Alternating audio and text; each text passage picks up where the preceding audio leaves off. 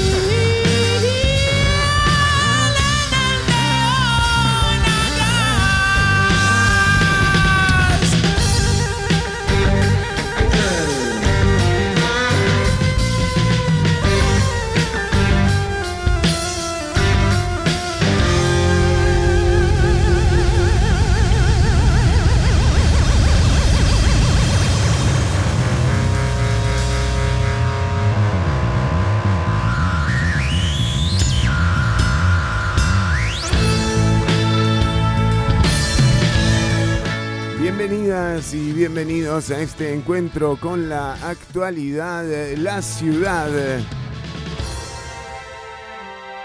Descifra su destino entre la tibieza de Alvarado y la ambigüedad de Bejarano. Así nos encontramos hoy lunes,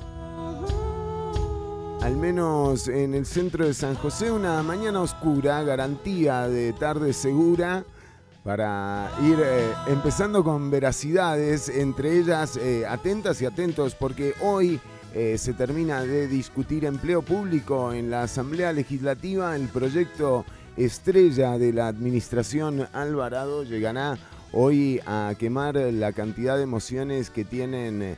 ¿Se acuerdan aquellas 500 y pico? Bueno, hoy se queman en el plenario legislativo no va a ser lo único que se va a quemar en ese plenario en estos días. El miércoles va a llegar eh, a la asamblea el eh, ministro Daniel Salas. Eh, bueno, y así se va desenvolviendo el panorama legislativo. ¿Recuerdan cómo empezó todo esto? ¿Se acuerdan cuando apenas se hablaba de tener el nuevo edificio del... Mire, ahí lo tenemos gracias a la gente de, video que nos está mostrando el momento en el que eh, enterraban la Biblia y la Constitución. Vean, ahí le están echando tierra a la Biblia y o sea, por favor, digamos, ya le habían echado tierra a la Constitución desde el principio, por eso están hoy por aprobar eh, empleo público. Ahí lo tenemos en aquel momento, Gonzalo Ramírez eh, era el presidente de la Asamblea Legislativa y en efecto hicieron ese, esa especie de, féretro eh, en el que, bueno, enterraron la constitución casi que como un aviso de lo que vendría luego. Ahora en el plenario legislativo este miércoles se recibirá al ministro Daniel Salas en una interpelación que durará, miren, ahí está el, de hecho, Vamos a ver, eh, ¿cómo era el, féretro ese en el que enterraron la constitución? Si lo tienen ahí la gente de producción. Ahí está, ¿ves? Bastante bien, ¿no? Para enterrar la constitución. Bueno, eh, cosas que... Datos del pasado. En aquel momento era eh, un 12 de marzo del 2018 cuando esto ocurría. Estábamos escuchando a la banda nacional Juke Bundish con este temazo, Mr. Brown. Muy bueno, Juke Bundish, eh, música que podés escuchar por supuesto en una bulla de radio. También saludamos a quienes se van uniendo a la transmisión de Facebook. Hoy en un ratito nada más, eh, bueno, en, unos minutos vamos a tener a Gerardo Hernández, el politólogo de la Universidad de, Costa Rica, va a estar charlando con nosotros porque además este fin de semana en... Eh, bueno, se dio algo bastante particular. Estamos en campaña electoral, pero surgió el candidato del Mustang. No sé si todas ustedes y todos están enterados de lo que ocurrió. Bueno, una persona, eh, un outsider de la política, un empresario, mm, decidió tomarse una foto eh, con un pantalón apretado y un Ford Mustang. No sé si es sesenta y pico, de qué año será el Mustang un carro V8 que consume más gasolina, o sea, tienen, tienen motor de bus esos, esos carros, bastante desactualizado. Pero bueno, eh, el candidato apeló a la publicación de una serie de influencers que postearon esta foto, ¿no? Refiriéndose a esta persona como una posibilidad para las próximas elecciones. Que yo les digo, a cómo va la cosa, eh, no está nada mal, o sea, digamos... Eh, hay cada candidato que uno podría decir, bueno, uno más. Y sobre todo, en este caso, hay un grado de honestidad, ¿no? Hay candidatos eh, de los que tenés que, por ejemplo, ponerte a leer el plan de gobierno como para entender si lo descartás o si lo pones como una opción. Bueno, en este caso hay algunos candidatos con los que ni siquiera hace falta leerles el plan de gobierno con tal de ver a quién le pagan que publiquen eh, sus posteos, eh, ya uno se da cuenta, ¿no? Si usas influencers, no lo sé. Pero bueno, a raíz de esto eh, se dio una discusión en la producción sobre, bueno, en realidad está bien buscar para esta elección electorado en las edades, digamos, de los 18 a los 35, que ha sido como eh, el electorado más predominante en términos de, volumen en las últimas eh, cuatro o cinco elecciones presidenciales. Eh, y estuvimos averiguando y nos dimos cuenta que en realidad ahora, sobre todo en esta elección que viene, pareciera que la edad del electorado, del mayor grupo de electores, va a estar un poco más alto eh, esta vez. Así que vamos a estar charlando sobre este tema y sobre otras particularidades de la elección, eh, como el hecho puntual de lo que está ocurriendo con las convenciones y eh, la tercera ola de contagios del coronavirus en el país. Bueno, para el 6 de junio está programada la convención del Partido Liberación Nacional. Veremos qué es, eh, qué es lo que ocurre en este sentido, a ver si eh, finalmente se realiza eh, o no. Realmente es, es una locura total la obsesión que tiene el PLN por ahuyentar gente de, de que vaya a votar, digo, con, con los candidatos ya, ya basta, no, no hace falta, no, no, se esfuercen más, PLN, por favor. Bueno, eh, recuerda... Señor presidente, con respecto a eso, es verdad que la clave era 1, 2, 3, 4, 5, 6.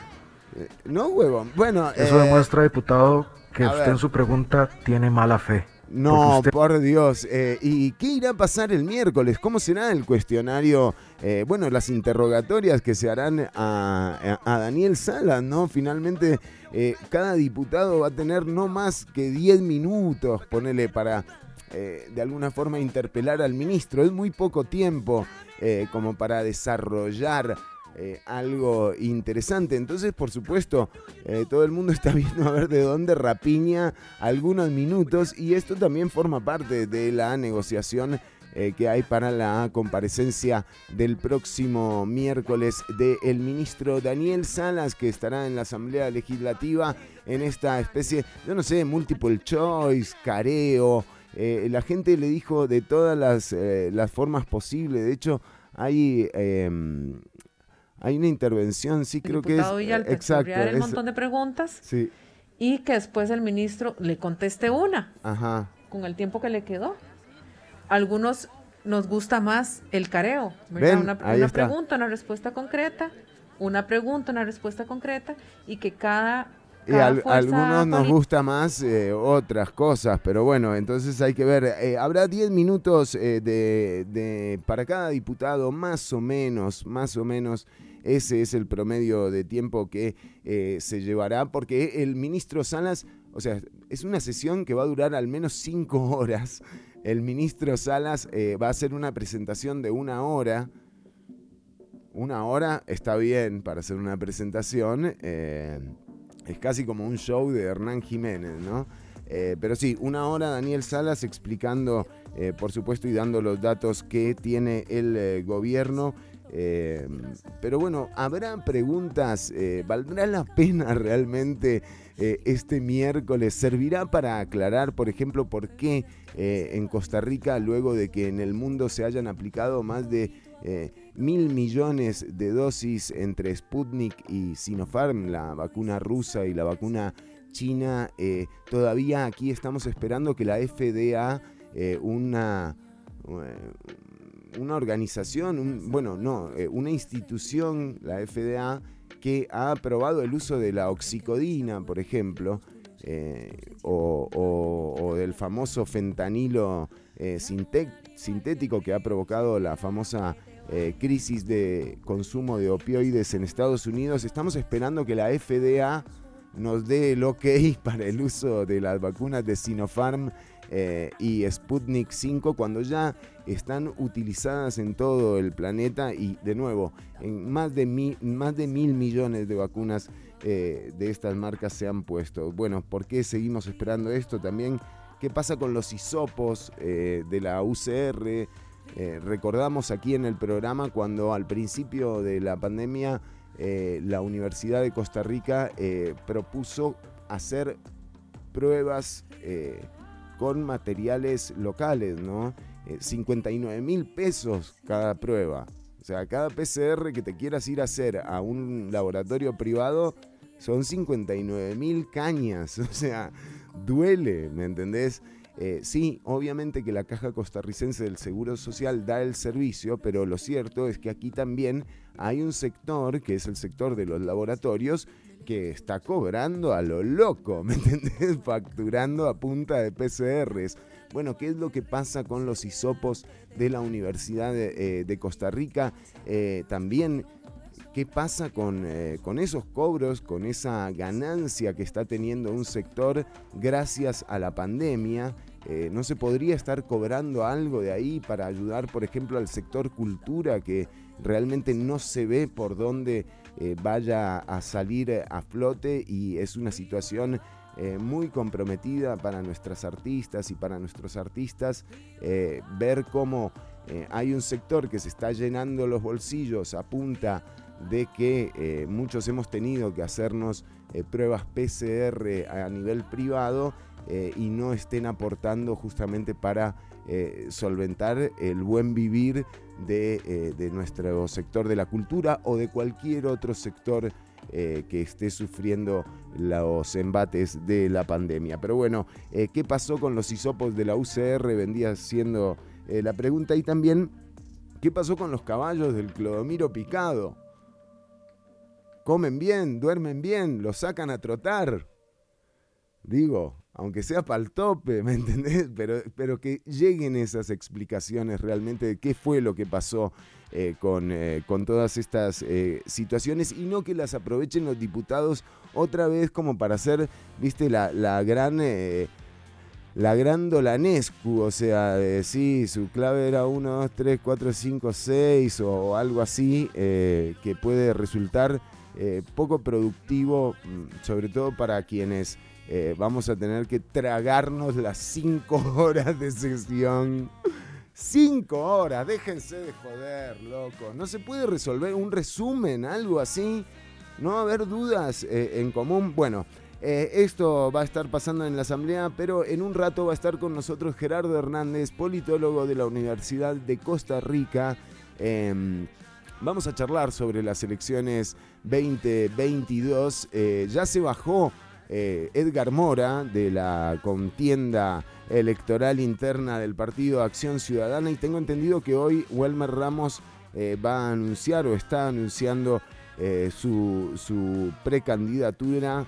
Em, esto por el lado del oficialismo del partido Acción Ciudadana y también vacunas. Estados Unidos planea donar 80 millones de vacunas, según lo dijo el presidente Joe Biden, pero las vacunas estarían eh, siendo trasladadas recién a final de junio. Así que, de nuevo, un lunes eh, que se define eh, hasta el último minuto, como la final del fútbol nacional.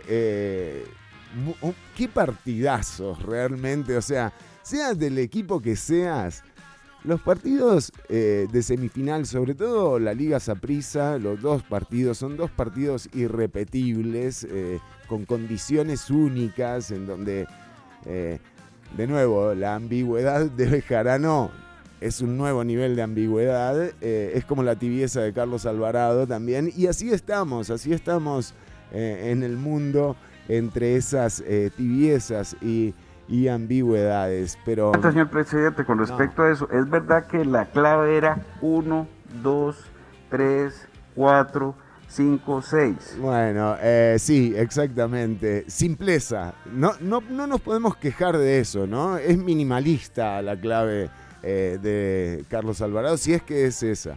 Eh, si es que es esa.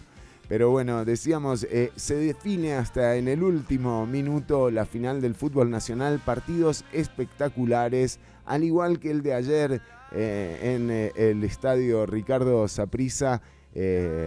un partidazo, un partidazo y muy disfrutable ha resultado este torneo que se ha jugado también con las particularidades que, que condiciona la, la pandemia. Pero quédate escuchando, recordá que ahora cortamos en el video, eh, acá en Facebook, eh, por supuesto que la entrevista con, em, con Gerardo Hernández será transmitida también en, en video, pero vos podés seguir escuchando el programa en vivo a través del enlace que está en el post y bueno, ahí vas a escuchar música nacional, eh, hoy tenemos muy buena música, así que quédate escuchando Ciudad Caníbal. También en un ratito vamos a ver si la recuperamos eh, a Fabiola Salas, que tenían en el barrio de Fabi, ahí hay una...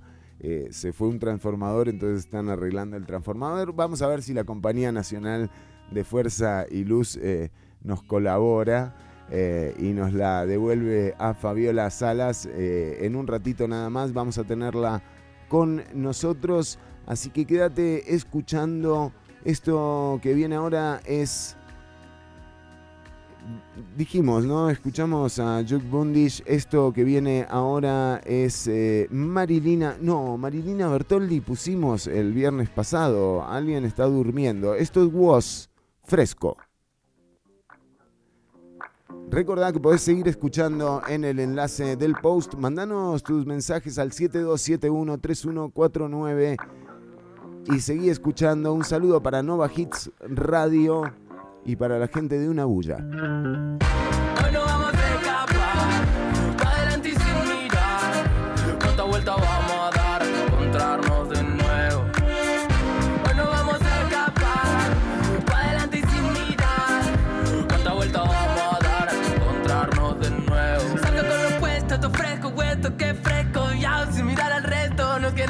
de esto, pero ahora ya no me preocupa. Lo que está de lo que quedan mirando con lupa. Wow, nosotros en la nuestra cosa y plenitud. Y voy fichando que el estilo que trague en mi crew. Vos no estás en mi club, te falta que actitud. Te están mirando para ver cómo robarme el grupo. Traje ronco limón para cortar con estos días grises. Y esta ciudad parece un congreso de infelices. El cemento caliente yo formo un desierto. Con el mundo con sus manos y con mi pero a cielo abierto. Sale el sol, se baila malambo. Pinto calorcito, por eso traje unos mangos. Si eso de acá la pena la hacemos cambiando. Nunca nos sale bien, por eso termina flotando. Miedo, tienen los que no caminan. Juego, a caerme para arriba. Fuego, para quemar tu mentira. Y no me preguntes lo que hice porque ya lo sé. No quiero caer, hoy salgo a matar. No pienso volver a quedarme atrás. No me digan nada, que voy para allá, que voy para arriba y no pienso mirar. Hoy no vamos a escapar pa' adelante y sin mirar. ¿Cuántas vueltas vamos a dar hasta encontrarnos de nuevo? Hoy no vamos a escapar, pa' adelante y sin mirar. ¿Cuántas vueltas vamos a dar hasta encontrarnos de nuevo? No sé cómo hacer para decirte que te vi, que sentí, para decirte que nada malo va a poder pasar. Que encuentro que algo lindo en esto de extrañarte.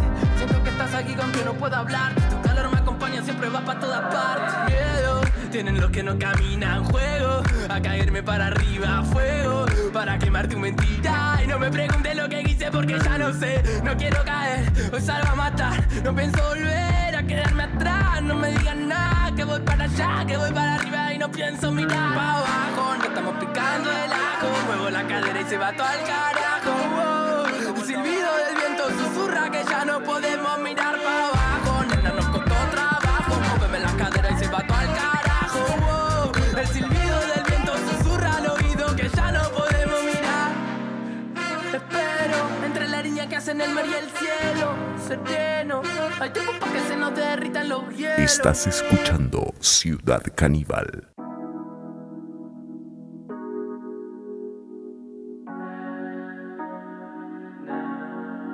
Fernando. Con Fernando trabajamos juntos en el Estamos tarde, ahogamos la pena con un Jagger. Te pago la cena, voy a buscarte. Tengo su pussy de amuleto. Le muestro mi music, un secreto. Y se me mata por ser el mejor. Medio conmigo, algunos para el cajón. A mis amigos les pido perdón. Me la mandé, vio para el show. Quiero estar solo, ya unos blow. Están dolido porque yo tengo la sauce. Soy rapero, lloran como un sauce. Puta, ¿dónde estás?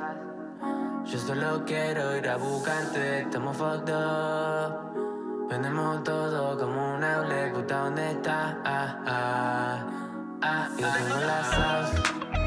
Soy rapero, lloran como un sauce. Puta, ¿dónde estás? Yo solo quiero ir a buscarte, estamos fucked up. Tenemos todo como un hable. Ah, ah, ah, ah, ah.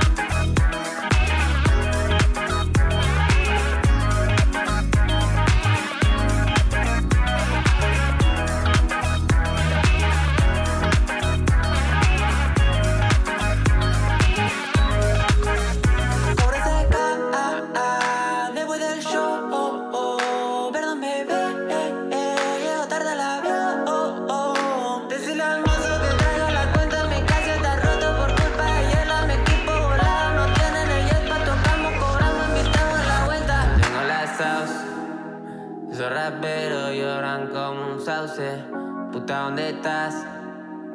Yo solo quiero ir a buscarte, estamos fucked up. Tenemos todo como un hable, puta, ¿dónde estás? Ah, ah, ah,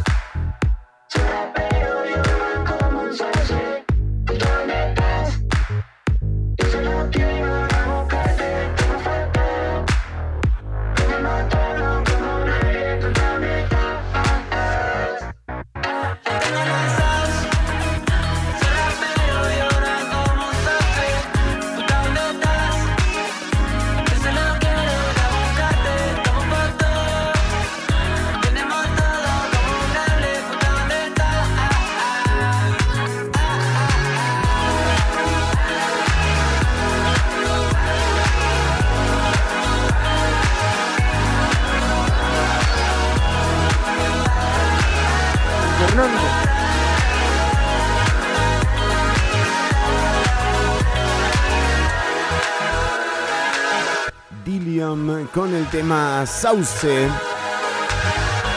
Bueno, en efecto, se confirma eh, la precandidatura de Welmer Ramos, ya ha sido anunciado oficialmente el diputado, ex ministro de Economía. Recordemos, eh, por supuesto, la participación de Welmer Ramos en eh, la elaboración del reglamento que abría el duopolio del cemento.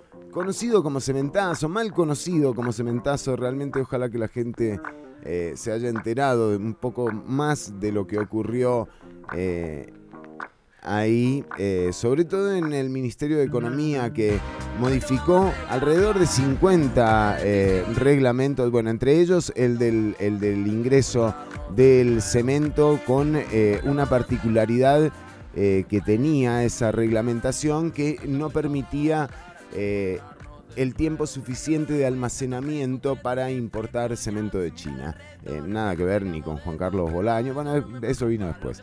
Pero en todo caso, Welmer Ramos será candidato a la eh, precandidato en realidad a la presidencia por el partido Acción Ciudadana, ahora mm, eh, tienen que pasar por el eh, momento de la convención, ya hemos dicho aquí, ¿no? Una situación bien particular la que se está dando con la fecha de las convenciones internas de los partidos políticos. Em, bueno, en cuanto a las elecciones, eh, y esto lo vamos a charlar un poco más adelante con Gerardo Hernández, que nos va a estar acompañando eh, en el programa, pero en cuanto a las elecciones, eh, sí hay algunas condiciones que se presentan, como por ejemplo esto de que hay candidatos que han pagado 29 millones de colones u otros 40 millones de colones para, ser, para ser candidatos presidenciales. Bueno, eso en realidad ya da la, la, pauta de que es gente que cree que para ser presidente tenés que ser millonaria o millonario. Yo creo que esa gente ya perdió. O sea, espero que hayan perdido, porque cualquier persona que entre a la política con esa premisa eh, nos la va a poner, ¿me entendés? O sea, digamos... Con Fernando. Con Fernando trabajamos juntos en el... No, no trabajamos juntos. Eh, bueno, pero sí, sí, sí, sí. Eh, tanto los de la Unidad Social Cristiana como los de Liberación a mí me parece que ya tienen perdida la elección. Porque realmente no, no, no se puede tener ese concepto de que la política es para millonarias y para millonarios. Eso ya caducó. Creo que eh, hay un sector de la población que ya no cree eh, en, ese tipo de, propuesta, ¿verdad? Y de nuevo, si empezás en la política así, sí, ni un milagro.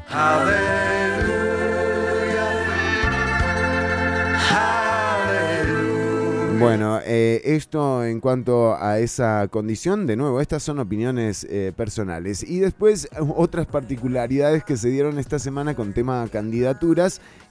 Claudio Alpizar, muy criollo, eh, sacó una campaña eh, que dice que él está a favor de los inmigrantes pero legales. Bueno, eso es xenofobia, don Claudio. Eh, claramente hay algunos diputados, así como hay algunos candidatos de quienes no hace falta leer ningún plan de gobierno para darse cuenta de que hay que descartarlos de primera.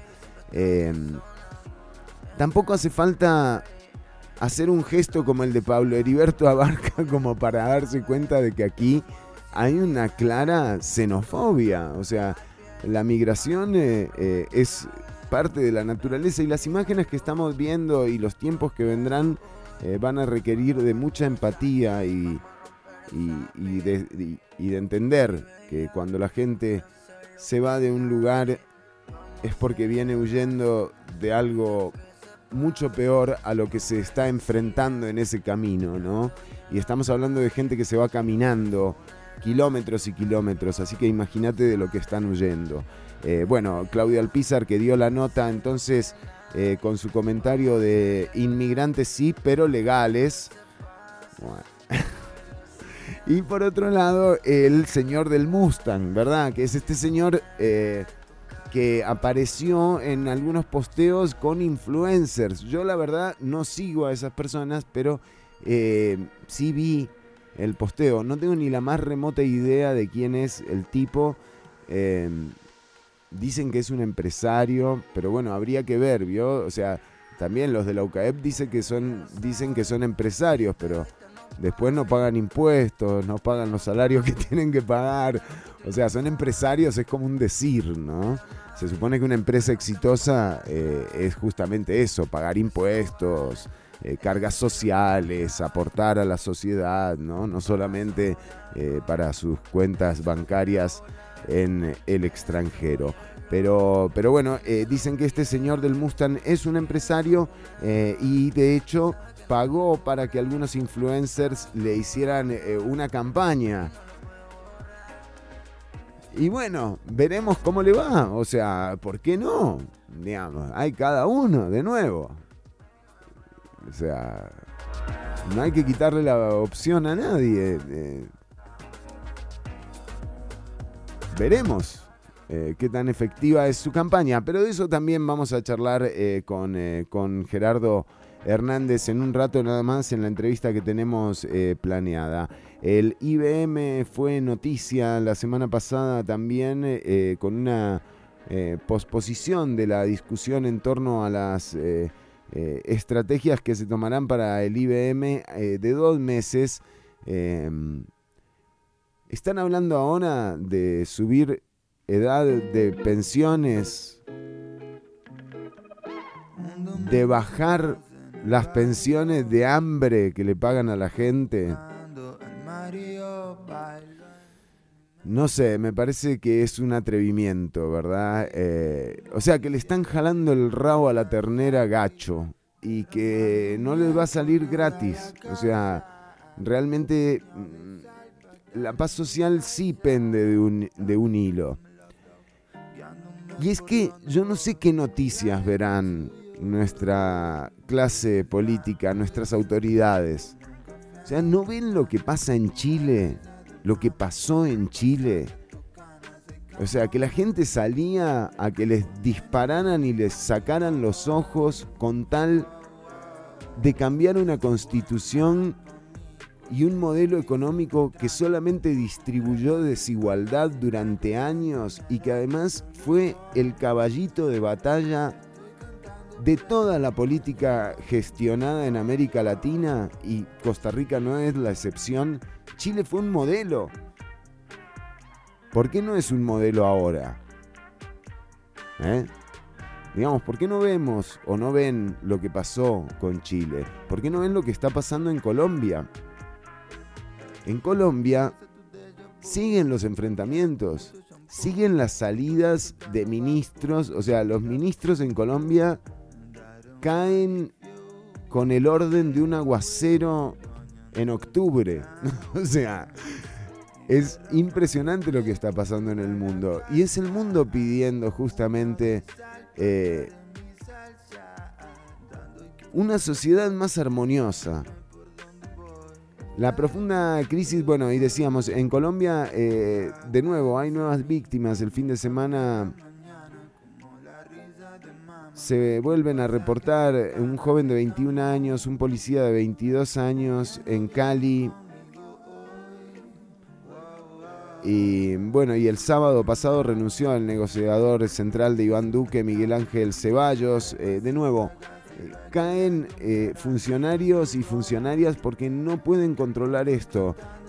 y esto, esto no tiene que ver con, con la pandemia, que sí, que sí es pero tiene que ver más con la desigualdad. Y la desigualdad está antes del 2020. Entonces, es un buen momento para recapacitar eh, de cara a las elecciones que vienen, ¿verdad? Y ver lo que está pasando en el resto de Latinoamérica puede ayudarnos a... Eh, a tomar decisiones que inserten también a Costa Rica a este proceso que no será fácil y que requerirá de regionalización, requerirá unirse a otros eh, países, porque queda claro lo que, lo que ha pasado con las vacunas y con, la, eh, con el acaparamiento de vacunas, y el acceso de vacunas al mejor postor, es que los mercados pequeños vamos a tener que unirnos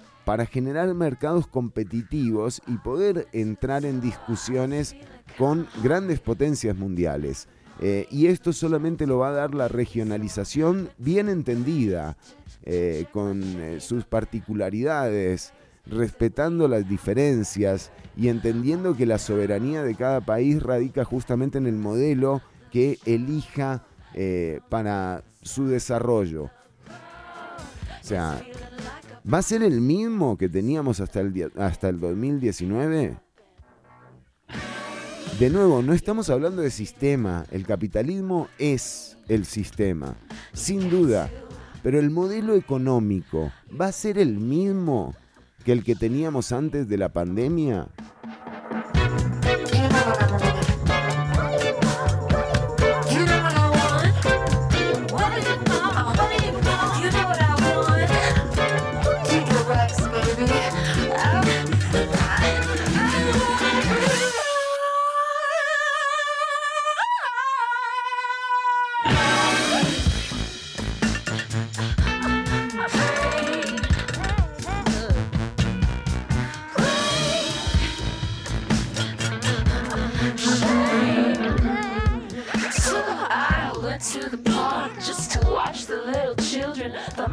Saw my heels and they said I wasn't welcome. So I, I went back home. I was feeling kinda queasy, but all the locks were changed. My baby wouldn't see me. Oh no, you put your finger on it. The stove is only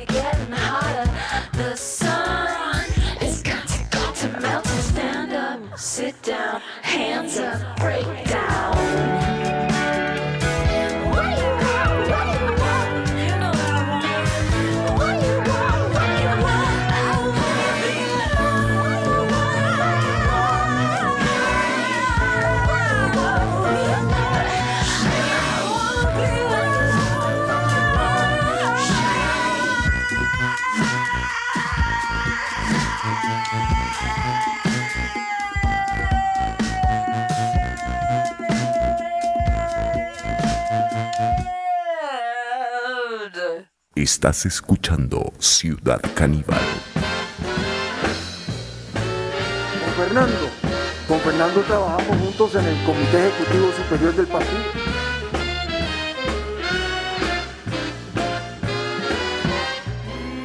Would you like to swing on a star? Carry moonbeams home in a jar and be better off than you are? Or would you rather be a mule?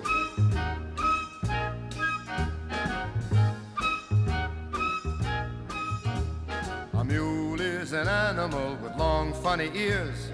He kicks up at anything he hears. His back is brawny and his brain is weak. He's just plain stupid with a stubborn streak. And by the way, if you hate to go to school, you may grow up to be a mule. How would you like to swing on a star? Carry moonbeams home in a jar and be better off than you are? Or would you rather be a pig?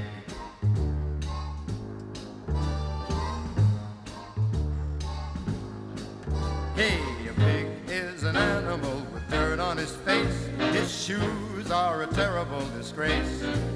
He ain't got no manners when he eats his food. He's fat and lazy and extremely rude. But if you don't care a feather or a fig, you may grow up to be a pig. How would you like to swing on a star? Carry moonbeams home in a jar and be rather be a fish?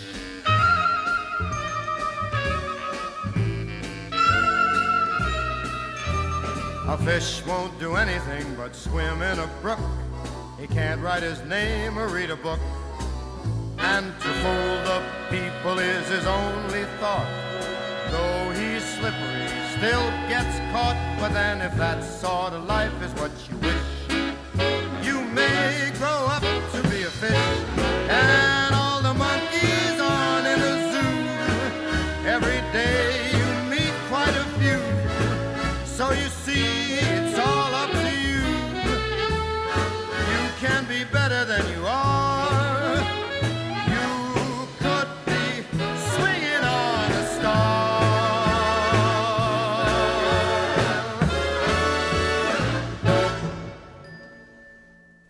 temazo. Qué lindo escucharte, Frank. Frank Sinatra. Escuchábamos el tema Swinging on a Star.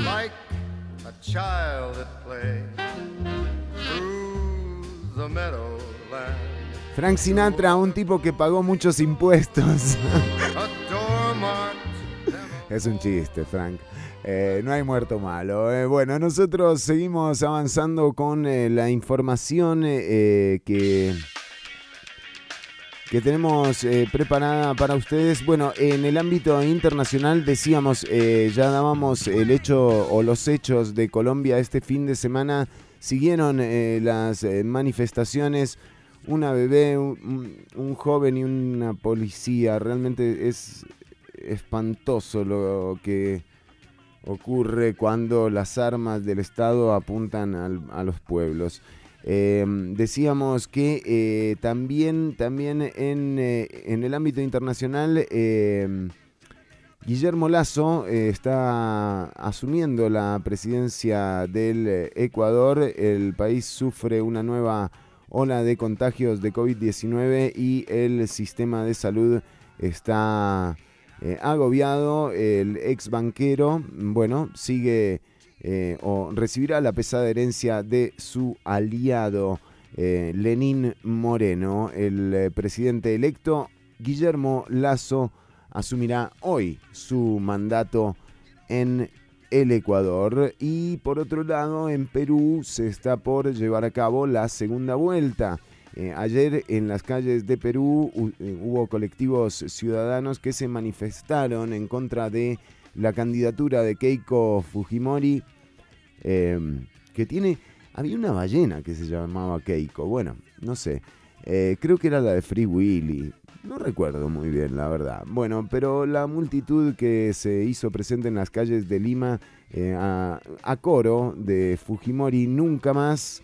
Eh, la dictadura de Alberto Fujimori del 90 al 2000 eh, fue la, el motivo, digamos, eh, de estas, de, estas manifestaciones. Recordemos que la segunda vuelta de Perú se llevará a cabo, a cabo entre la hija de Fujimori, Keiko Fujimori, y el, y el maestro de izquierda, eh, Pedro Castillo, sindicalista y profesor eh, que aventaja en las encuestas el próximo eh, 6 de junio, el mismo día que se van a celebrar supuestamente la convención interna del PLN. Bueno, ven, no son los únicos que la cagan. Eh, a Castillo le da 10, 10 puntos aparentemente las, en- las encuestas. El Instituto de Estudios Peruanos le dio 44,8% a Pedro Castillo, por encima de Keiko Fujimori con 34,4%. El próximo eh, 6 de junio se realizará la segunda vuelta en Perú.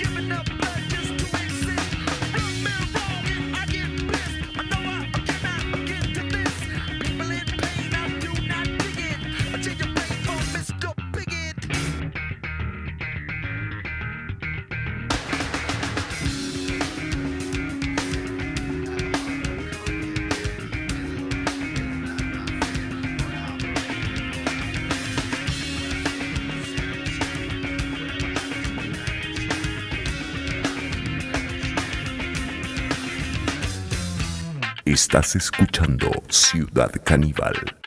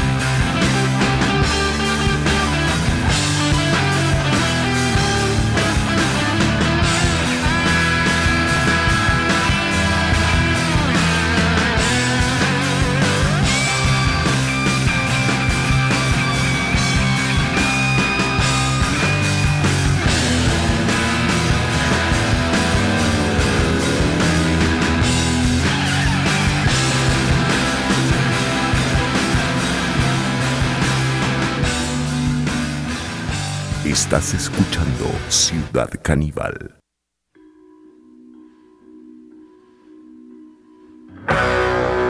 Fernando, con Fernando trabajamos juntos en el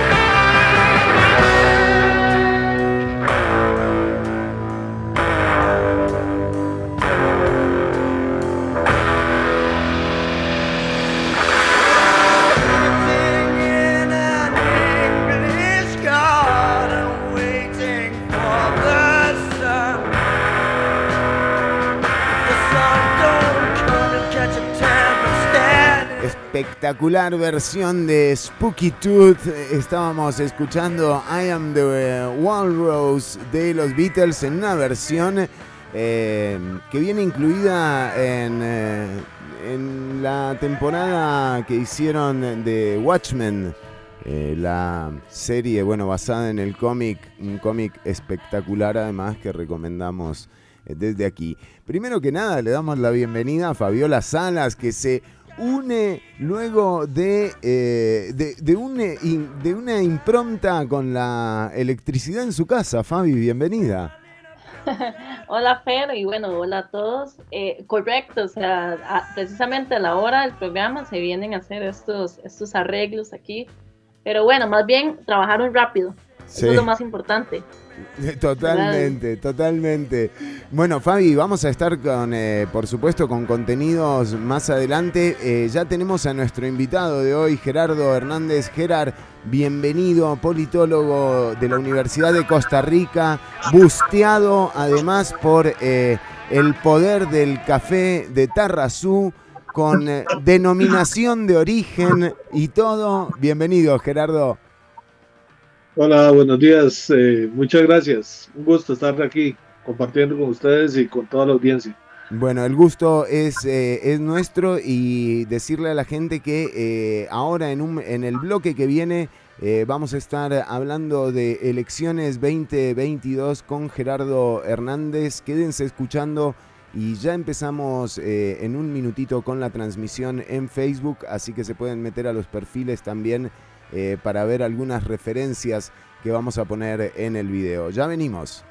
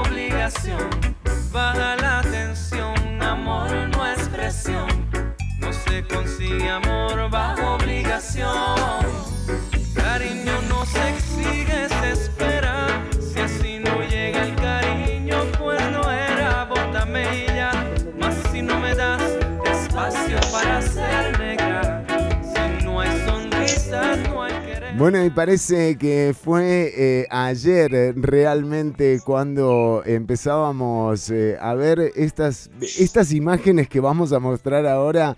Eh, parecen realmente de, otra, de otra época. Estamos viendo a quienes fueron eh, los candidatos eh, de la primera vuelta de la elección presidencial eh, pasada, eh, una, un déjà vu eh, bastante particular. eh, Pero para charlar de lo que viene, justamente eh, lo convocamos a, a- Gerardo Hernández eh, con la intención de que nos eche un poco de luz sobre lo que ha pasado en los últimos días, ¿verdad? O sea, esta tosudez del Partido Liberación Nacional por hacer su, su convención el 6 de junio en medio de la, de la cresta más alta de la pandemia.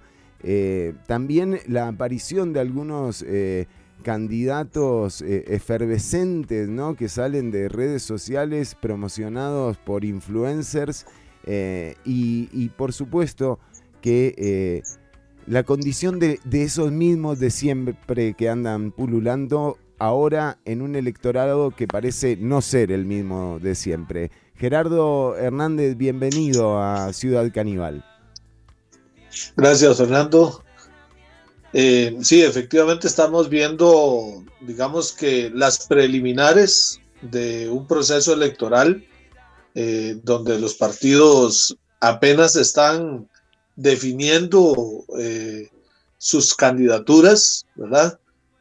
Aquellos que lo van a hacer por convención y algunos otros pues tienen programadas ya asambleas para las siguientes semanas y meses para definir sus candidaturas, pero aunque faltan apenas nueve meses para las elecciones, podemos decir que este, este partido, eh, digamos, o este campeonato, por decirlo de alguna manera, apenas está iniciando y estamos como en el precalentamiento. De manera que aquí habría que decir eh, de manera coloquial eh, que nadie se reparta nada, porque esto todavía no está eh, para nada cocinado, ¿verdad?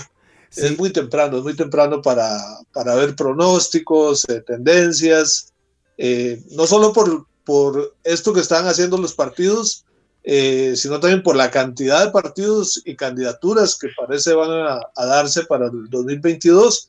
Y por otro lado, porque la ciudadanía está bastante fría, eh, no solo por el contexto de la pandemia, sino porque desde hace tiempo se viene dando un distanciamiento de las personas respecto a los partidos, eh, con una fuerte volatilidad y según la última encuesta que hizo el CIEP, alrededor de un 80% de la gente dice no simpatizar con ningún partido. Entonces, hasta esas encuestas que salen por ahí, que están saliendo eh, en estos días, hay que tomarlas con mucha cautela. ¿Por qué? Porque, por ejemplo, ayer vi una demoscopía, eh, una muestra de 600, pero solo un 38% de las personas dice que va a participar en la convención del, del PLN, esos son 220 personas, y de esas 220 personas ahí, ¿cuántos van con Figueres, cuántos van con Thompson, cuántos van con Araya?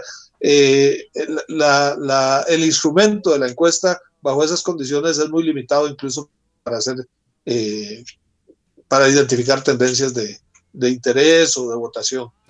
Ahora, hay, eh, uno tiene una impresión según lo que, lo que pasó en la, la última foto para mí es la elección eh, pasada. Sin embargo, eh, con una condición tan particular como la que presenta la condición de la pandemia, en donde eh, vamos a vivir una campaña electoral muy probablemente la más austera de todas las campañas electorales. Aún así, un colón gastado del Estado en campaña electoral me parece un colón tirado a la basura eh, sobre todo porque, nada, las frecuencias son del Estado, no habría por qué estar pagando eh, una campaña electoral en la condición en la que se está, cuando, tomando en cuenta que son más de 11 mil millones de colones eh, que tiene que pagar el Estado para que esta gente vaya a hablar a, estos podios, ¿no? a muy poco realmente, porque aquí lo que define la elección siempre son ese 25-30% de personas que no deciden a quién votar hasta el último momento.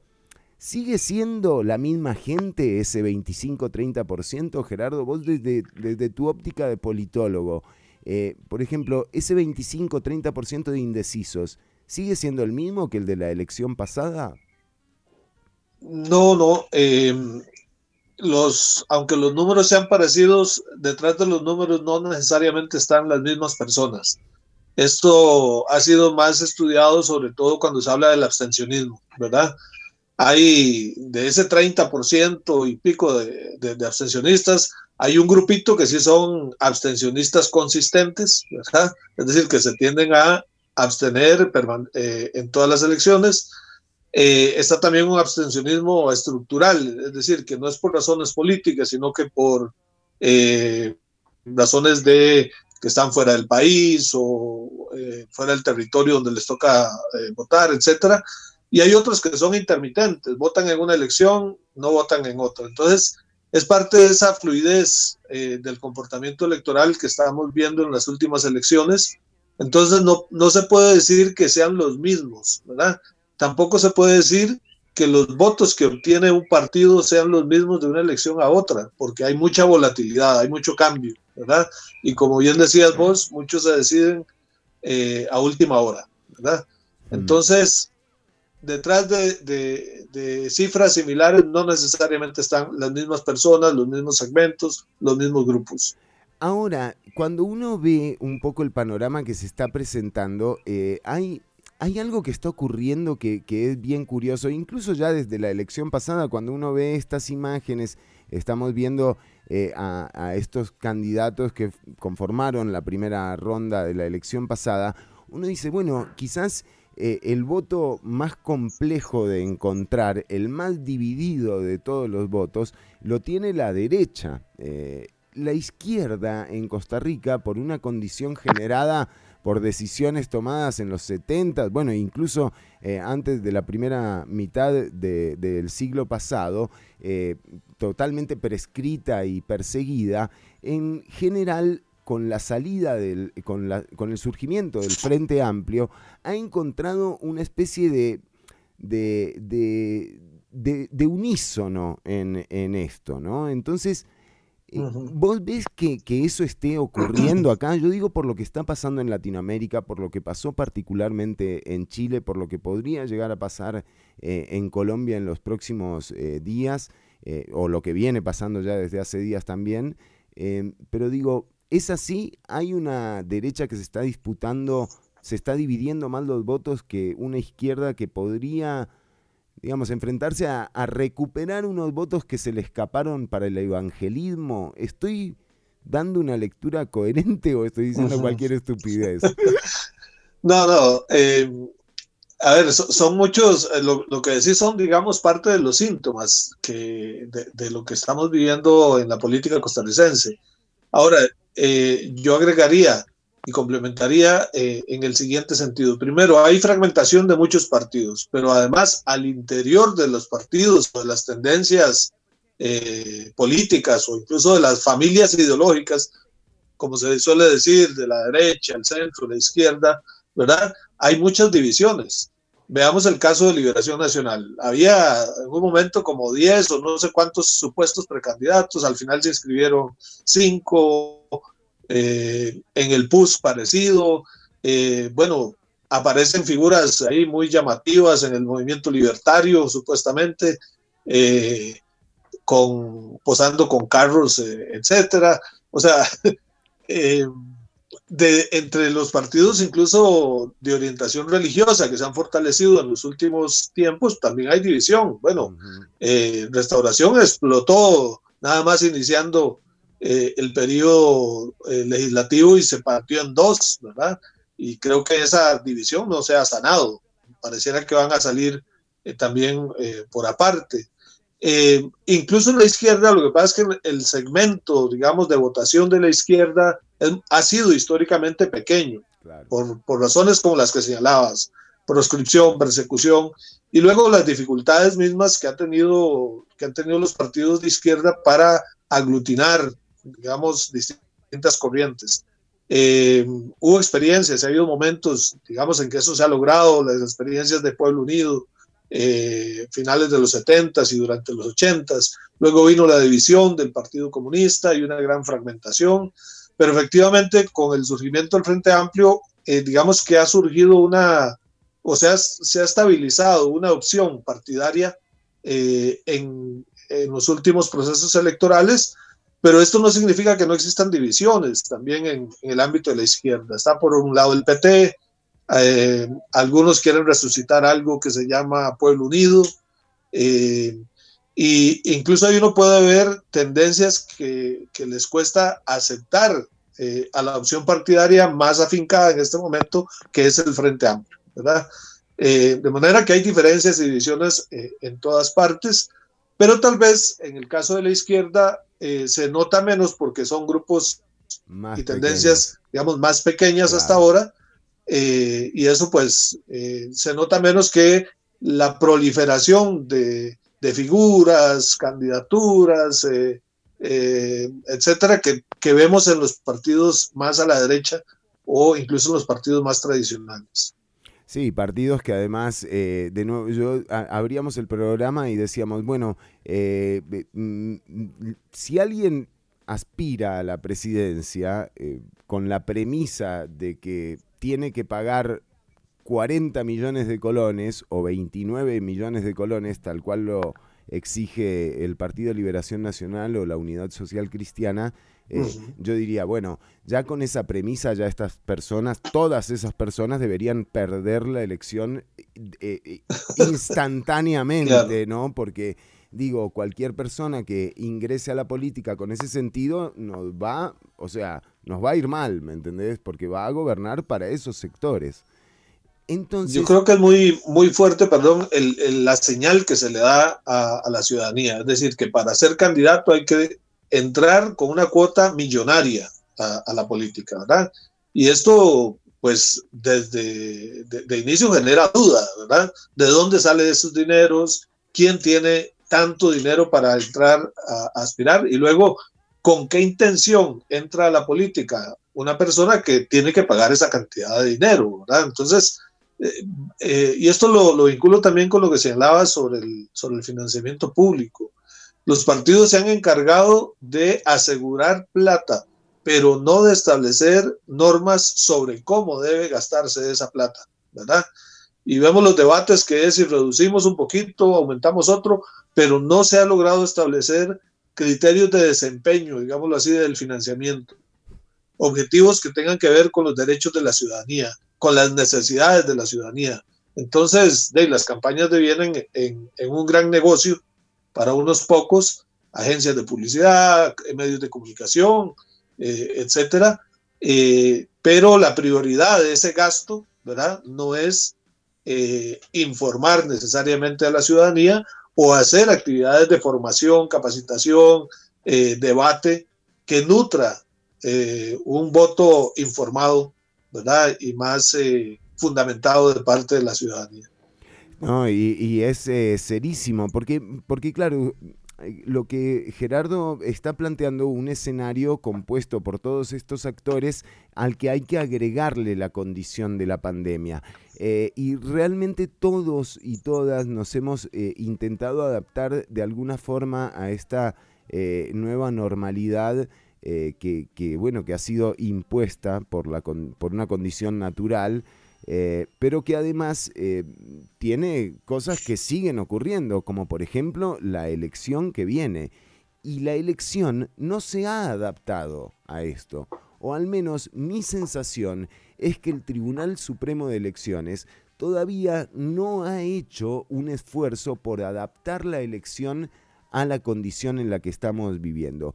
¿Cuál es eh, el rol que va a jugar el Tribunal Supremo de Elecciones? Muchas veces desde aquí eh, uno cree que el tribunal es solamente la posición de Luis Antonio Sobrado, pero lo cierto es que es una institución muy fuerte, muy sólida y que también tiene que eh, empezar a jugar un rol, ¿no? No pueden estar ausentes. La pauta digital, todo ese ridículo del tipo con el Mustang, esa, eso es pauta, eso es campaña electoral también. O sea, esa pauta también es campaña electoral. ¿Cómo es que el tribunal no se manifiesta con estas cosas? ¿Qué va a pasar con esos montos que van a los influencers, por ejemplo? Entre otras cosas. Quería tener eh, tu visión de, este actor que es eh, protagónico eh, en esta condición, Gerardo. Sí,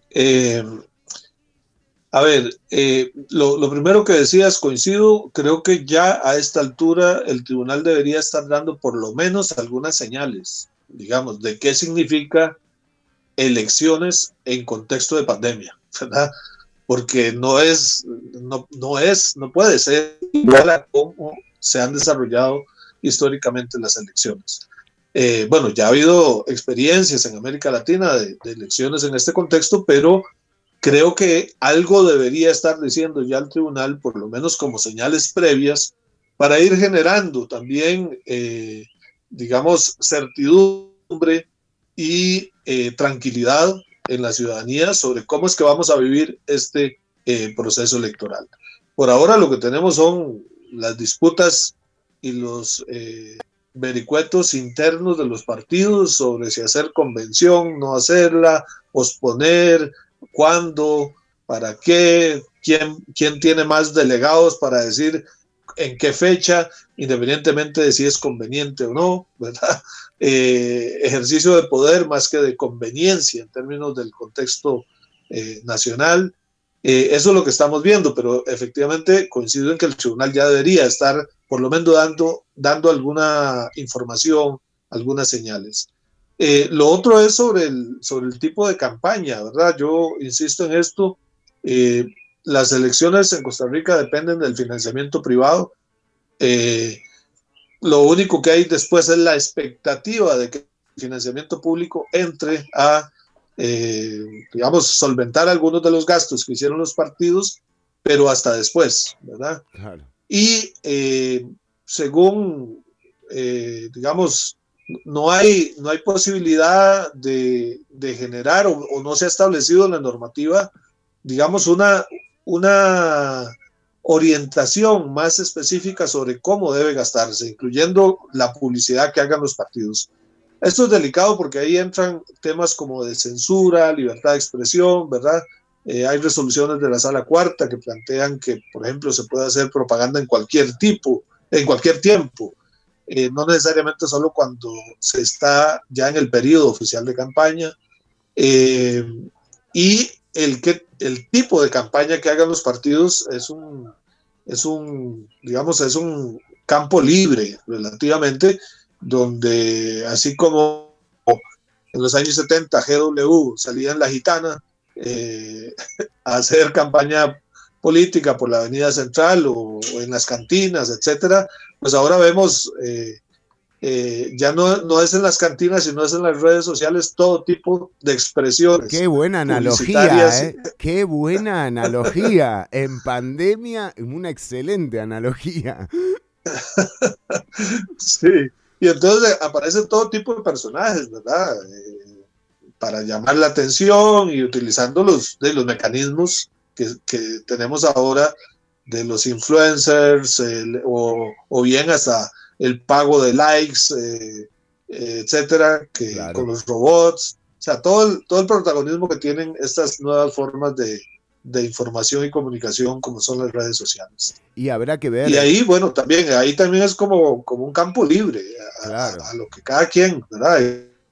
y no hay límites. No, y ahí, ahí caes en el tema del algoritmo, ¿no? Que, o sea, ¿cómo vas a dejar que, que o sea, que una campaña electoral, porque eh, los algoritmos funcionan justamente a partir de, es un sistema de autoprotección de las redes sociales, surgen a partir de justamente no, no meter eh, en el canasto a mucha gente que pueda generar, digamos, un conflicto armado, ¿no? Porque, digamos, o sea, ese es el gran tema, es autopreservación y a su vez nos hacen eh, eh, de alguna forma enlazarnos con gente que piensa lo mismo, ¿no? Y la percepción que podemos llegar a tener de la opinión pública desde las redes sociales es totalmente falsa. O sea, no es lo que está ocurriendo.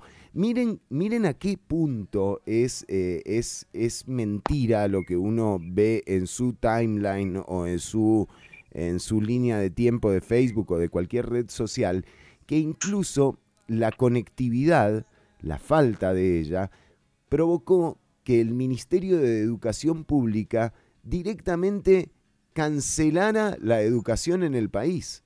O sea, la gente no tiene acceso a redes sociales. No todos tenemos el acceso a redes sociales.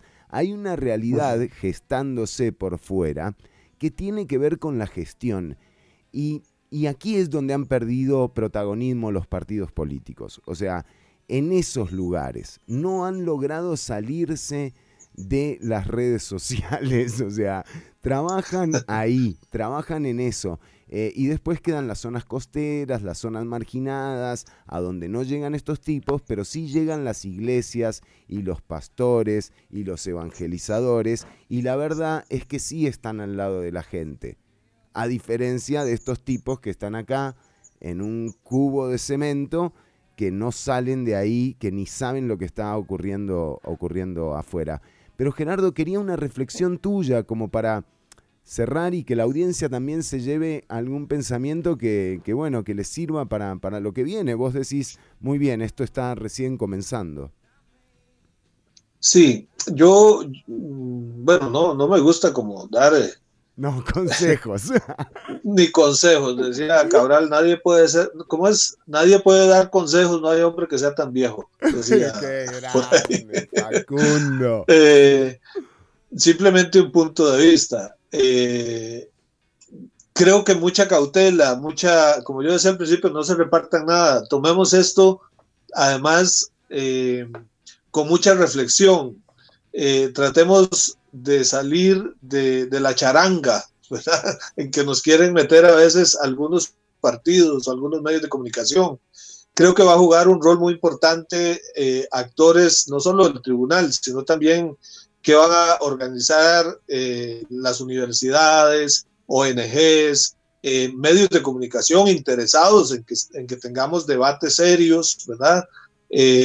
otros actores, ¿verdad? Porque si es por la parte de redes sociales y por la, por la bulla, no, no la de una bulla, sino la de otras bullas, no la bulla buena, sino otras bullas, eh, nos tienden a dispersar demasiado. Entonces, eh, yo creo que esperemos a que se aclaren las opciones partidarias, ¿verdad? Eh, esto sucederá en los próximos meses. Esperemos a ver cuáles van a ser las propuestas. Eh, creo que tenemos que definitivamente discriminar entre, eh, discriminar lo digo en el sentido positivo, en el sentido analítico, de, un posicionamiento crítico, eh, la paja del grano, ¿verdad? En las campañas electorales hay mucha paja y, hemos visto históricamente mucha paja.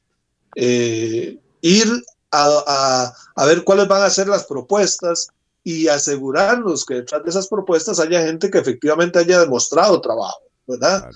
Eh, yo creo que no podemos confiarnos en advenedizos oportunistas que, que, pululan también en estos contextos, sino ver capacidad de trabajo eh, demostrada en la Asamblea Legislativa, eh, en, en, impulsar proyectos, en defender intereses realmente de la gente, ¿verdad? No los intereses corporativos de las transnacionales o de las que están ahí eh, gozando de grandes privilegios fiscales, ¿verdad? En las zonas francas, etcétera. Es decir, la política es una política de intereses también, es un, es un campo de disputa de intereses. El tema es cuáles son los intereses que las y los ciudadanos vamos a defender y por cuáles vamos a luchar eh, en estas elecciones y a vigilar, ¿verdad? Cuáles son los intereses que están detrás de cada una de las opciones que se van a presentar a, a, la contienda, ¿no?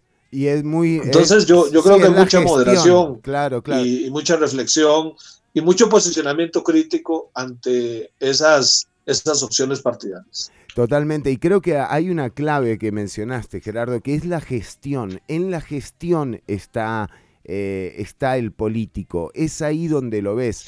O sea, si, si, si buscó la armonía de la sociedad como un todo, eh, con sus acciones, por ahí lo vas, lo vas a conocer o la vas a reconocer.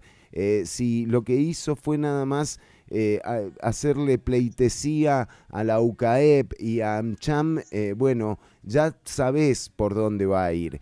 Y con esto uno, uno también tiende a ser un poco injusto porque, claro, a, a, mí al menos me saca de mi centro ver a Gisela Sánchez en la conferencia de prensa del gobierno, por, no por Gisela Sánchez, o sea, me parece perfecto Gisela Sánchez, me parece terrible eh, que no esté el presidente, que no esté el ministro, que no esté el presidente ejecutivo de la Caja Costarricense del Seguro Social, que, no, que nunca haya habido un representante de los trabajadores y las trabajadoras, pero que aparezca AmCham a decirnos cuál va a ser eh, la política cuando son las autoridades las que tienen que definir la política y la gestión.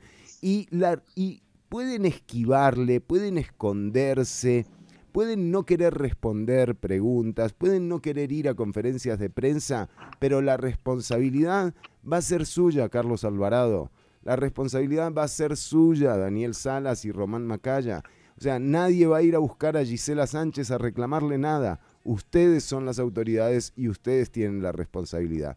Pero, pero bueno, eso era como para cerrar eh, esto, Gerardo, que espero que se repita realmente, tenerte acá.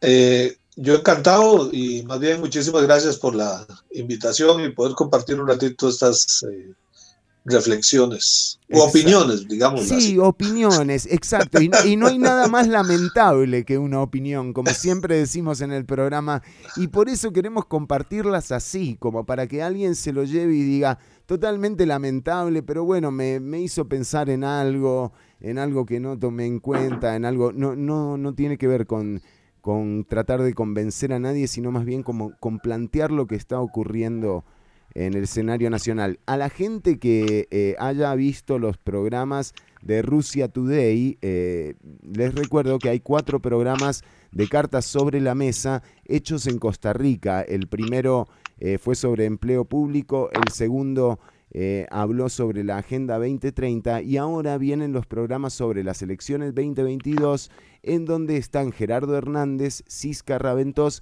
y Héctor Fernández del Tribunal Supremo de Elecciones.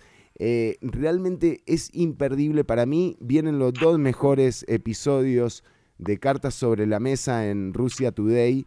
Véanlos porque están lejos de este relato hegemónico, que a veces creemos que es el único relato, y, no. Eh, aquí tenemos a una autoridad del Tribunal Supremo de Elecciones en este programa que se va a emitir por Rusia Today, eh, don Héctor Fernández, director de programas electorales y financiamiento político, diciendo cosas que yo nunca había escuchado al Tribunal Supremo de Elecciones decir, no sé, no sé vos, Gerardo, pero a mí me sorprendió. Sí, sí, sí. No hagamos spoiler. El, posicionamiento.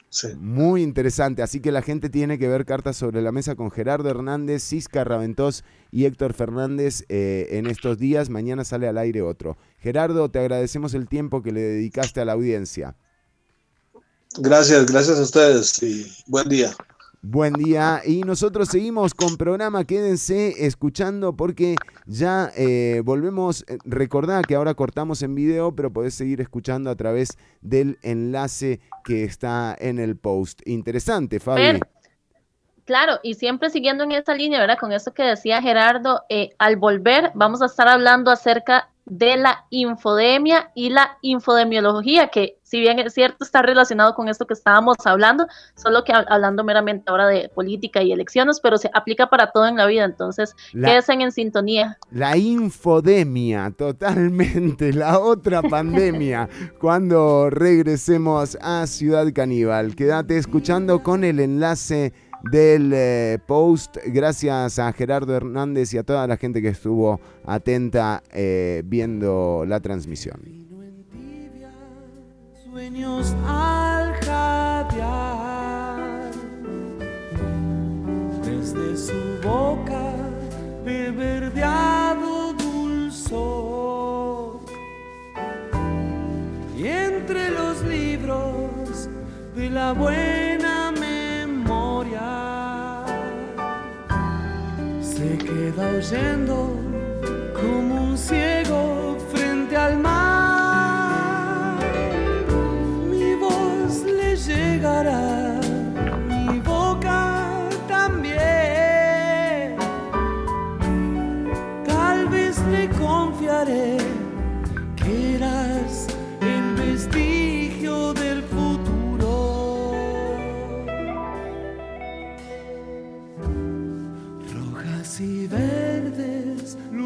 del amor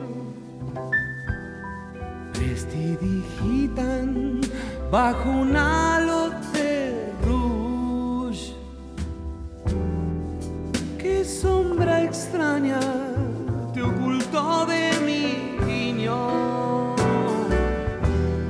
que nunca oíste la hojarasca crepitar. Te escribiré, yo te haré llorar. Mi boca besará toda la ternura de tu acuario.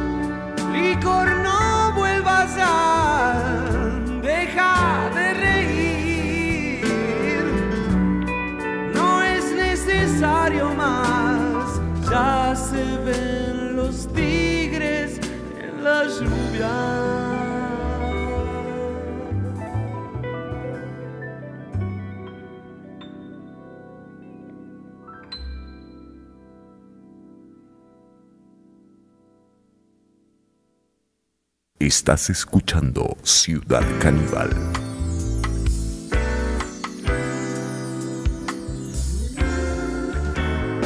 Bueno, seguimos avanzando con el programa. Eh, no solo de COVID vienen las pandemias, no, no, no, no, no, no, no. Otra nueva plaga, señora que nos está escuchando.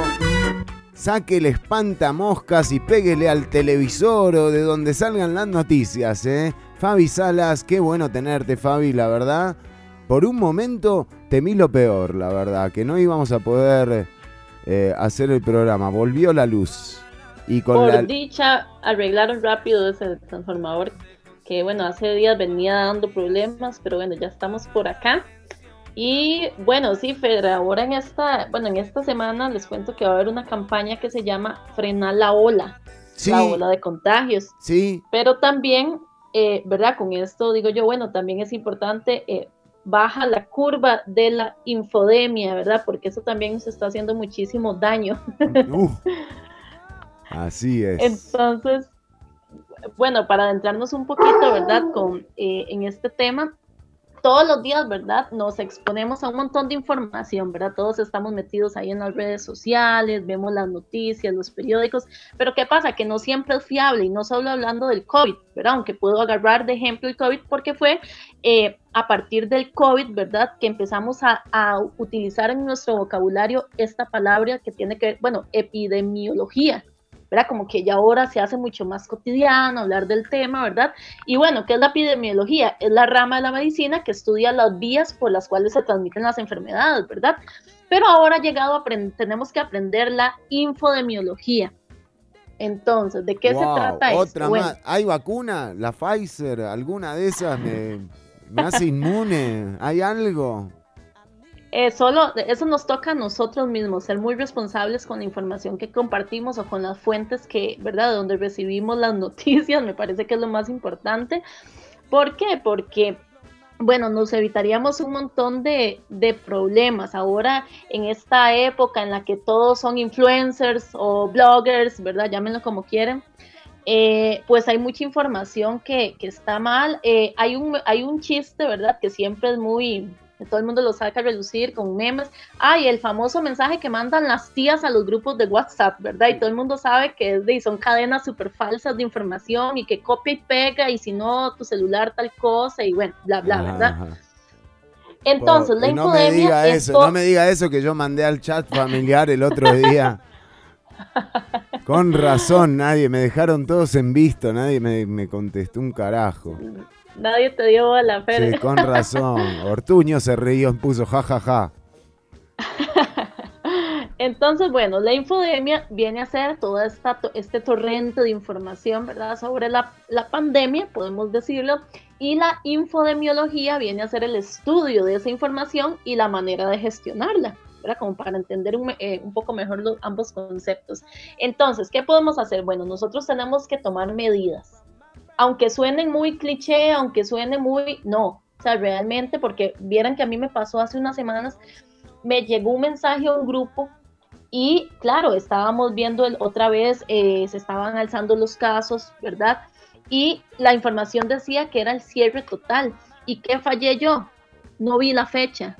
Claro y, se lo compartí como a, un conocido, como, uy, vea, es cierto, y me dijo, eh, eh es 2020, y yo, uy, qué importante, ¿verdad? Y como estamos en toda esta hora de que cualquier cosa pueden venir los cierres totales y todo, entonces, claro, es muy importante revisar. Ah. Entonces, vean, atención, porque vean lo primero que hay que averiguar. Obviamente lo primero es la fuente, me parece que hay fuentes que son demasiado dudosas. ¿Por qué? Porque eh, se nota en el diseño visual, de la, de la página, ahora va a ser poco profesional. La ortografía y la gramática, por favor, pongan atención porque eso sí tiene mucho que ver.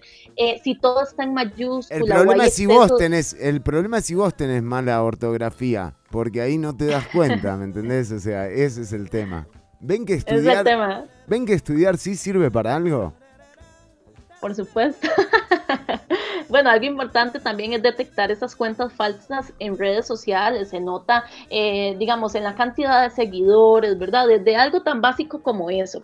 O sea, Después, por favor. Exacto, sí, gracias Juan Diego. Por favor. Gracias, Juan. Después, eh, las noticias, ver más allá de los titulares. Sabemos que hay muchos medios sensacionalistas, ¿verdad? Que lo que quieren es que vender. Entonces, eh, de no, abra, abra, realmente lea, porque a veces ponen un título y la nota tiene que ver completamente con otra cosa, ¿verdad? Y muy generalmente.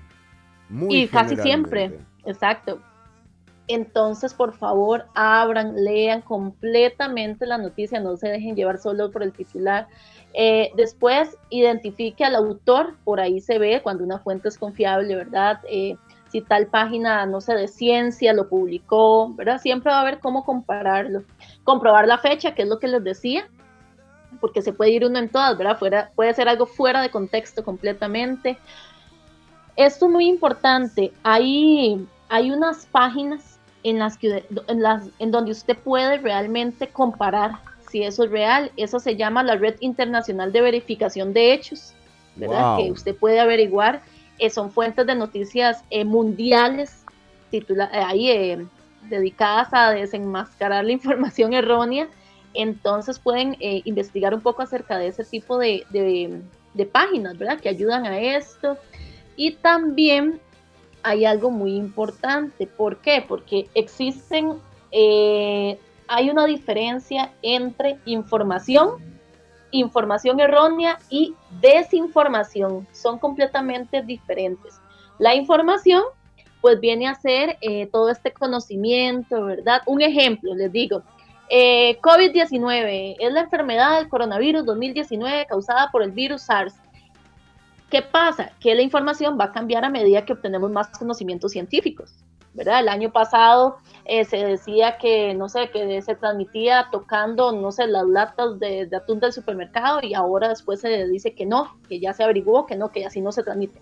Eso es información y va a ir variando conforme se investigue más acerca de la enfermedad, ¿verdad? Claro. Después viene, esto sí es muy importante, vean, porque vean qué jodido que es esto.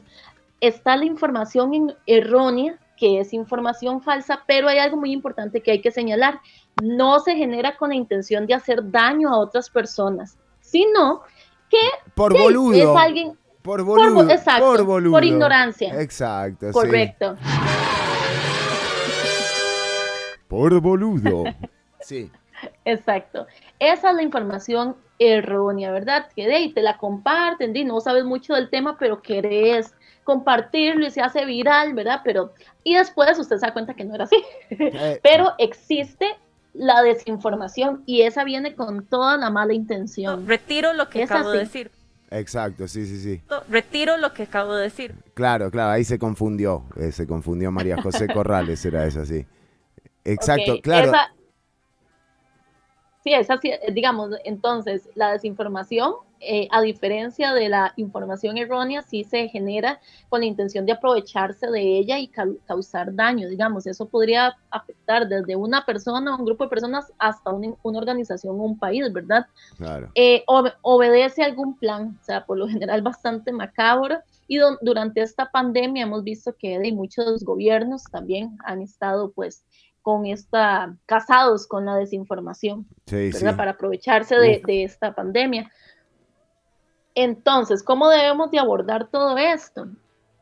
Este, bueno, con los tips que acabo de dar, ¿verdad? Que va a ser muy importante siempre cuando leamos eh, alguna noticia y al igual que tenemos que protegernos del COVID, pues eh, protejámonos de verdad de toda esta información errónea, porque como bien ahorita conversábamos con Gerardo, ¿verdad? Vienen tiempos importantes en cuanto a la política o la dirección que va a seguir nuestro país. Informémonos realmente, eh, cuestionémonos cómo me hace sentir esta información, eh, por qué la voy a compartir, de dónde procede, de verdad. Y hay, algo, hay algo que usted dice que también uno lo tiene muy incorporado, que es eh, la idea propia, ¿no? Eh, eh, la idea propia es el peor de los atentados contra la información, porque uno lo que a veces está buscando a la hora de leer, de leer un artículo, es la corroboración de cosas que uno piensa, ¿no? Entonces, si uno va con esa predisposición, es como la de, la de los candidatos que pagan millones de colones por ser presidentes o sea, si ya van con esa predisposición, si vos ya entras a la información con la predisposición de tu idea, de que vas a corroborar tu idea, de que vos tenés razón, bueno, eh, ese es el primero de los errores que se comete, ¿verdad? O sea, lo que hay que... Por supuesto. Eh, hay que informarse eh, desde la ignorancia, que es, es la mejor posición para, para informarse. O sea, saber que muchas cosas que uno piensa podrían no ser la única realidad, podría haber otras realidades que, también, que también se ven afectadas por, ese pensamiento. Entonces, eh, leer la información y entrarle a la información sabiendo que no necesariamente va a ser lo que vos pensás y que podrías cambiar de pensamiento luego de haberla eh, leído. También es una, es una buena forma de, de hacerlo. Lo digo porque a uno le pasa muchísimo, ¿no? E, exacto, sí, sí, y no, y también recuerden que de ahí lo que hablábamos ahora de cómo a uno le llegan solo cierto tipo de noticias, ¿verdad? Tiene que ver con sus intereses, ¿verdad? Las redes sociales se encargan perfectamente de eso. Entonces, tener mucho cuidado, porque si bien es cierto, tienen un papel importante en informar, también viene la desinformación, entonces es un arma de doble filo y más en tiempos de pandemia algo muy importante aquí que mucha gente, una vez sí vi como que un, contacto de Facebook compartió una noticia, pero para burlarse. Pero ¿qué pasa? Que a la ya la estaba compartiendo, entonces mejor no compartir noticias falsas. O sea, no lo haga ni siquiera para burlarse, ¿verdad? Porque, ¿Por qué? Porque usted tiene miles de contactos en su Facebook que tal vez para uno sí sea como, ah, sí, esto es verídico y empiezan a compartir y más bien ayudas a propagar la desinformación. Eh, esto es muy importante, digamos, ya para ir cerrando, eh, la, ¿cómo es? Eh, hicieron una campaña, la OMS, en Reino Unido, que se llama eh, campaña digital de concienciación sobre la información errónea relativa. ¿Por qué? Porque ellos empezaron a ver que realmente habían efectos eh, negativos, la gente se estaba mal informando, entonces empezaron a usar todas las plataformas como el TikTok, eh, WhatsApp, YouTube.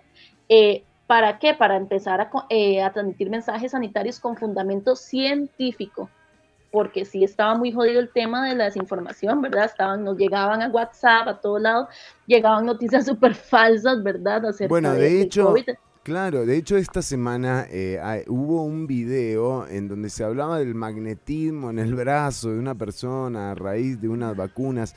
O sea, realmente... Eh, eh, no, no sirve compartir esta, estas cosas hay otra, eh, otra noticia que también me, llamó muchísimo la atención y esto va para las periodistas y para los periodistas. Eh, yo no soy periodista, yo soy un simple conductor, em, pero que tiene que ver con, este programa con Nace una estrella eh, y un artículo que salió en el periódico La Nación. Ya nace una estrella, o sea, me parece un horror porque la imitación eh, a mí no me no es algo que me llene. O sea, la imitación no, no requiere de, talento, ¿no? Eh, la imitación es solo eso, es solo una imitación. Y ya de por sí el programa a mí no me gusta, es una opinión personal nada más, pero como para que exploten la imagen de menores de edad en un concurso televisivo y que además eh, una periodista de la Nación haga una nota haciendo apología de las carencias que tiene la gente eh, con el rostro de una menor de edad, con la imagen de una menor de edad, me parece eh, una de las bajezas más grandes realmente en las que ha caído Teletica. Y también como periodistas, si vos estudiaste periodismo, y te llegan a decir que tenés que escribir una nota así, una nota haciendo apología de la carencia, para ganar audiencia además, nada más, no para resolver nada, tenés que decir que no. Decí que no, que vos no publicás esa porquería. Eso te hace mejor periodista que cualquier artículo que vayas a escribir. Obvio que va a tener menos trascendencia ¿no? que una publicación, pero lo que no publican los periodistas habla a veces mucho más de la calidad eh, a la hora de ejercer su profesión que lo que publican. Eh, por eso digo, si sos periodista y alguien te llega, un editor te llega con una nota de mierda como esa que publicaron en La Nación ayer, eh, decí que no, decí que vos no vas a escribir eso. Que, escriban otra nota eh, o que la escriba otro u otra.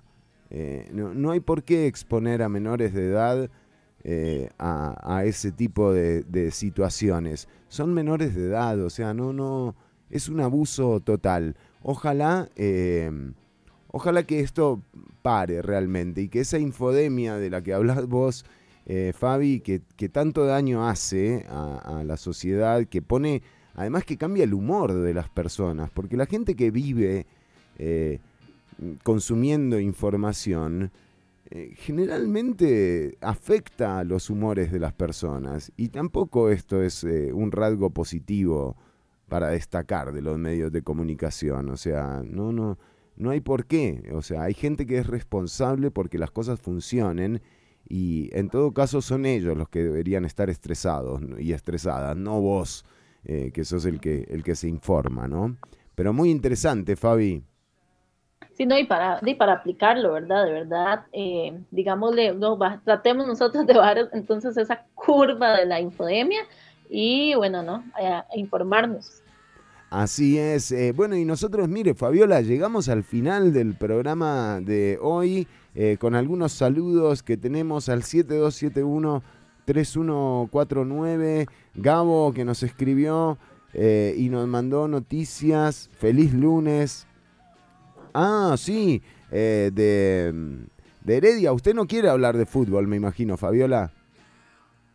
Eh, bueno, di, no, no, como te digo, estos días vieras que estaba ahí como un poco, o sea, no, estaba al tanto del, fútbol para que vean. Pues no siempre, no siempre. Bueno, y Gabriel nos mandó, nos mandó eh, data ahí de lo que pasó con algunas de las decoraciones que hicieron en Heredia, que parece que fueron vandalizadas eh, con, con signos de... Pero yo tengo un saludo por acá. Sí, mándelo. Bueno, saluditos a Baldo, ¿verdad? Es un gran amigo mío. Eh, dice que muy buena toda esa info para evitar la desinformación. Y por, por otra parte, dice que sí, que Nace una estrella es una tremenda porquería. y bueno, y me y leo el resto, que puta. muy bien, Baldo, saluditos. Saludos, Valdo. sí, igual no hay problema si te gusta o no te gusta, está todo bien, pero lo que digo es, men, o sea, por Dios, hagan un buen programa y van a ver cómo no necesitan hacer esos artículos de porquería eh, eh, em, haciendo apología de la pobreza o de las carencias que tiene la gente. Si hacen un buen programa, van a tener audiencia. El problema no está en los artículos, está en los programas que hacen, que son malos. Entonces, ese es el punto. Em, digo, un saludo para Baldo y para René Picado que está escuchando. A ver, tenemos, eh, tenemos más audios. No está en los Con la información que están ya compartiendo, yo vi la noticia esa de supuesto magnetismo. Em, en la sangre, que no sé qué, y esta persona incitando a que por favor no se vacunen, no se vacunen, porque quién sabe que nos están poniendo, o sea, yo casi me voy para atrás, y yo, y eso está circulando ahí, libremente, o sea, y eso es muy peligroso, eso es muy peligroso. Entonces sí, completamente, hay que ser muy críticos sobre la información y sobre lo que hay en redes sociales. Claramente, bueno, Gabo Sequeira, que eh, sí, que también vio el video ese que, que vimos, sí, sí. Eh, eh, mucha, mucha estupidez dando vueltas y de nuevo en una situación en la que esa estupidez puede poner en riesgo la vida de, muchas personas. Así que a ser muy cuidadosas y cuidadosos. Baldo, Gabo, también a la gente que estuvo atenta en eh, las transmisiones, un eh, abrazo estrecho pero libre de contagio a Pau, a Douglas, a Joan, a, a Damián, a Valentina a Carlos, eh, a Laura, a Pablo también, bueno, a todas y todos los que han estado atentos del otro lado del parlante. Nos encontraremos nuevamente el miércoles, Fa. Así es, Fer, el miércoles y también el viernes. Muy bien, yo me quería saltear ese viernes, me parece. Ojo que la ¿Cómo, Ojo que la hago venir a usted, ¿eh? Usted, usted hoy debe como una hora de programa, así que vaya reservando por ahí. Horas extras, sí, sí, ya está bien. Bueno, Fabiola Salas, como siempre un placer haber compartido con vos y agradecerle a Gerardo Hernández también eh, el tiempo que le dedicó a la audiencia. Atentas y atentos que la información sigue. Hoy se acaba la quema de emociones en eh, empleo público. También hoy se vota eh, el proyecto de ley para frenar el aumento salarial a las diputadas y los diputados. una semana muy activa en la Asamblea Legislativa. Este miércoles a las nueve y media de la mañana empieza la eh, sesión de interpelación eh, con Daniel Salas, una sesión que promete ser maratónica. Ya veremos si también resulta productiva. Eso, eso no podemos garantizarlo. Nos encontramos el eh, miércoles que viene. Chau, chau, pasarlo bien, cuidarse, cuidar al otro y tener siempre alguien con quien contar. Eso es muy importante. Chao, Fabi. Hasta luego, chao. Que se ayudan a desenterrarte. Se organizan en un casi club absurdo. Inventaron casi infamias que me ubican en leyenda. Ese casi mundo en que crees casi a punto está de replegarse. Ese casi algo que crees que somos, casi estamos por tomar partido equivocado.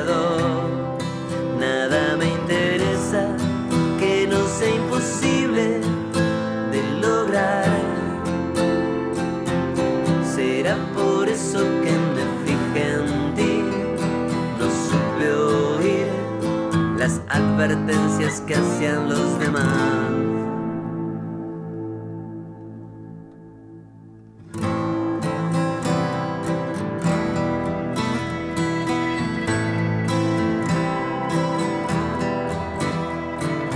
Esos casi vicios que tenés casi ayudan acuarela que crees que somos. No merita que seamos cita de los sábados. Nada me interesa que no sea imposible de lograr. Será por eso que me fijé en ti. No supe oír las advertencias que hacían los demás.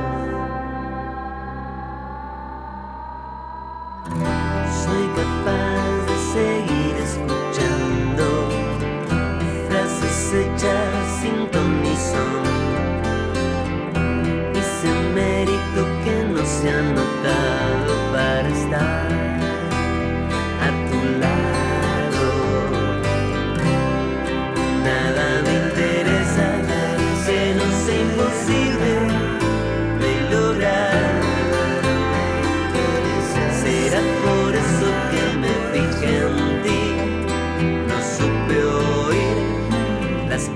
advertencias que hacían los demás. Las advertencias que hacían los demás.